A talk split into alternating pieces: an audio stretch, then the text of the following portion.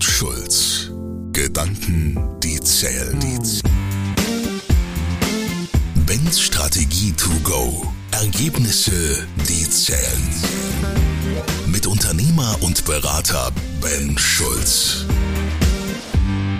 Und los geht's. Die Frage. Schluss mit Jammern. Worauf Führungskräfte und ihre Mitarbeitenden wirklich Einfluss haben. Analyse. Der ist einfach die Inkompetenz in Person. Boah, fahr doch endlich. Wie blöd kann man eigentlich sein? Klar regen wir uns gerne über andere auf. Schließlich sind wir Deutsche und Deutschland bekannt für seine Nörgelkultur. Uns zu beschweren steckt quasi in unserer DNA und wir sind wahre Meister darin. Nichts ist gut für uns und wenn doch, dann nicht gut genug. Aber wenn wir mal ehrlich sind, hat uns das schon mal irgendwas gebracht? Kam über Nacht ein Zauber über Menschen, die wir inkompetent genannt hatten? Fuhr die Person vor uns im Wagen dann schneller nach unserer Beschwerde? Hörten ihre Mitarbeitenden auf, Fehler zu machen? Nein. Bingo. Fakt ist, wir lieben es, uns über Sachen aufzuregen, auf die wir überhaupt keinen Einfluss haben. Die Politik, die Wirtschaft, den Verkehr, das Wetter, die Mitarbeitenden, die Kollegen, die Investoren und so weiter und so fort. Und wenn wir sonst nichts zu tun hätten, dann würde ich Sie damit heute überhaupt nicht nerven. Aber als Führungskraft haben sie so viel zu tun, dass jedes Schulkind vor ihrem Terminplan schreiend weglaufen würde, statt den Wunsch zu entwickeln, mal Chef von irgendwas zu sein. Und deshalb ist Meckern ohne Einfluss ein Problem. Jeder gesunde Mensch hat zu Beginn des Tages 100% Energie. Es liegt an uns, was wir damit anfangen. Verbraten wir die Energie mit Jammern, das uns nichts bringt? Oder nutzen wir sie, um wirklich was zu verändern? Zuallererst braucht es also folgende Erkenntnis. Ich bin Mensch, Geschehnisse und Situationen am Tag ausgesetzt, die ich nicht beeinflussen kann. Wenn es regnet, regnet es. Total egal, ob Sie Bock hatten, eine Motorradtour zu machen. Sie sind dem Wetter ausgesetzt und können absolut gar nichts dagegen tun. Wenn Ihre Mitarbeiter im Meeting mit einem wichtigen Kunden so richtig verkackt haben, dann können Sie wütend sein, ihn anschreien oder sich auf den Kopf stellen. Alle drei Möglichkeiten haben denselben Effekt auf das verkackte Meeting. Gar keinen. Es ist vorbei und Sie können es nicht zurückholen. Aber was machen Sie jetzt mit dieser Erkenntnis? Aufgeben? Yoga? Ach was. Die Antwort, die zählt. Einer, der sich mit Einflussnahme ausführlich auseinandergesetzt hat, war Stephen Richard Covey. Er hat uns etwas Hilfreiches hinterlassen, sein Circle of Influence. Stellen Sie sich einen Kreis vor, in dem ein kleinerer Kreis ist, in dem ein noch kleinerer Kreis ist, also drei Kreise ineinander. Den äußeren Kreis nennt Covey betroffen. Damit meint er alle die Situationen, die Einfluss auf uns haben, auf die wir aber keinen Einfluss haben. Das Wetter, die Politik, Sie kennen das ja bereits. Den mittleren Kreis nennt er Einfluss, also alles, worauf Sie Einfluss nehmen können. In dem inneren Kreis gab Covey den Namen Kontrolle. Der Unterschied zwischen den beiden Kreisen Einfluss und Kontrolle ist folgender. In Ihrem Nahbereich, beispielsweise auf der Arbeit, können Sie Situationen beeinflussen, aber nicht unbedingt kontrollieren. Sie können ein gutes Wort für jemanden einlegen, Ihre Arbeit an einem Projekt erledigen oder bei einer Entscheidungsfindung Ihre Meinung kundtun. Damit nehmen Sie zwar Einfluss, haben aber nicht die alleinige Kontrolle über den Ausgang. Kontrolle ist also das, was Sie kontrollieren können. Und was können Sie wirklich kontrollieren?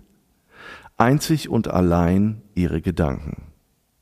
Sie kontrollieren, was sie morgens anziehen, sie kontrollieren, wie sie sich im Straßenverkehr bewegen, sie kontrollieren, wie sie sich gegenüber Mitarbeitenden verhalten. Menschen, die nicht unterscheiden können, von was sie betroffen sind, auf was sie Einfluss nehmen können und was davon sie wirklich kontrollieren, empfinden sich in ihrem Leben häufig als Opfer. Und die Opferhaltung ist wahnsinnig bequem, das wissen wir alle. Man kann in ihr verharren und muss gar nichts mehr tun. Hat ja auch gar keinen Sinn und bringt vor allen Dingen nichts. Dieses Mindset hat aber leider eine unschöne Folge. Unser Einflussbereich wird immer kleiner und durch das Meckern, Jammern und Nörgeln geht wahnsinnig viel Energie verloren. Das Ergebnis sind Menschen, die viel reden und nichts machen. Es braucht den nötigen Schubs in den Einflussbereich. Haben Sie beim Hören schon den ein oder anderen Mitarbeitenden vor Augen? Jemand, der nie schuld ist, der Fehler immer anderen zuschiebt, der für nichts Verantwortung übernimmt, also meckert? Dann nehmen Sie sich ein paar Minuten für sich und reflektieren mal folgende Frage. Wie viel Energie fließt pro Tag in welche der Kreise? Niemand ist sicher vorm Betroffensein. Die Frage ist nur, wie viel Kapazität Sie damit verschwenden. Und klar, als Führungskraft sind Sie Vorbild. Leben Sie selbst, was Sie von Ihren Mitarbeitenden erwarten? Wohin geht die Energie Ihrer Teammitglieder? Wer denkt, er sei nur betroffen und habe keinen Einfluss, der ruft sicher nicht sein volles Potenzial ab, sondern ist wahrscheinlich gestresst. Dadurch leidet Produktivität und Zufriedenheit.